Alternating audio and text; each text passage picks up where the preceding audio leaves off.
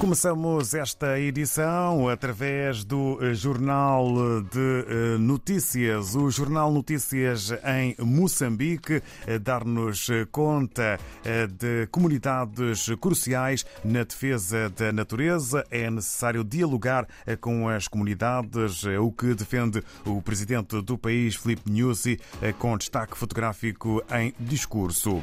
Noutro campo, o ministro da Saúde entrega material cirúrgico ao Hospital Central de Maputo, assunto e entrega que resulta eh, no eh, título Saúde reforça meios para blocos operatórios. E ainda na capa do Notícias, terrorismo e calamidades prejudicam acesso à justiça. Assim está a capa do jornal moçambicano Notícias. Quanto ao jornal de Angola, destaque fotográfico maior eh, para o Presidente da República que recebeu o CEO do maior canal de pesquisa científica Jill Tiefenthaler, projeto Okavango, avaliado com pesquisadores do National Geographic, é o título com maior dimensão na capa do Jornal de Angola.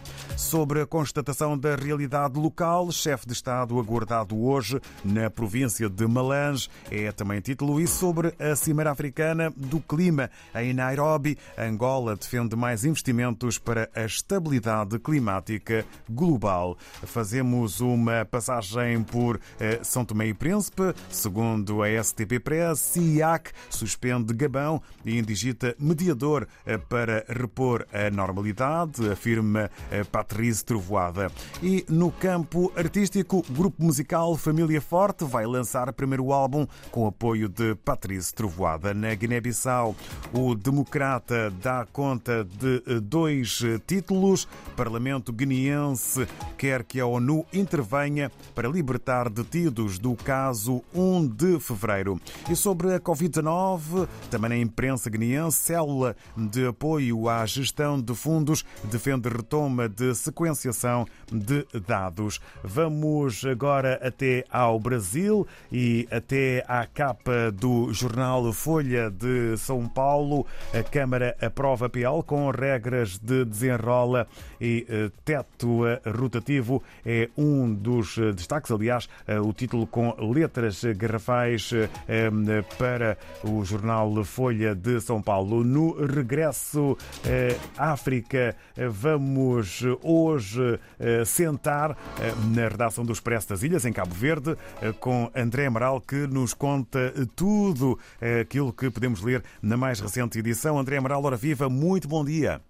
Bom dia, David. Então, esta semana temos dois títulos principais a fazer o, o principal destaque da, da, edição desta semana do Expresso das Ilhas.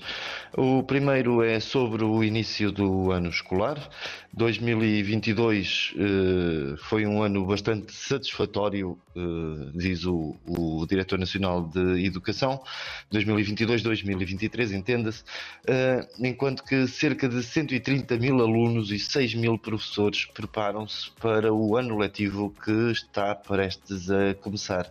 De recordar que as aulas eh, começam aqui em Cabo Verde no próximo dia 18 de setembro.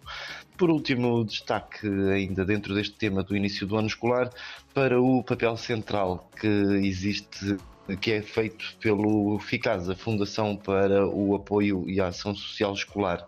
Um, o outro destaque uh, em, uh, no, na capa do Expresso das Ilhas fala sobre a saúde nas ilhas turísticas, os desafios que emergem no, nas ilhas do Sal e da Boa Vista com o aumento da procura turística. Também em destaque temos a recente polémica com o IGAI. A Inspeção Geral das Atividades Económicas eh, lançou um alerta de que eh, andavam ovos de borracha a circular no mercado da praia. Um alerta que acabou por não se confirmar e que foi depois desmentido pelo próprio IGAI.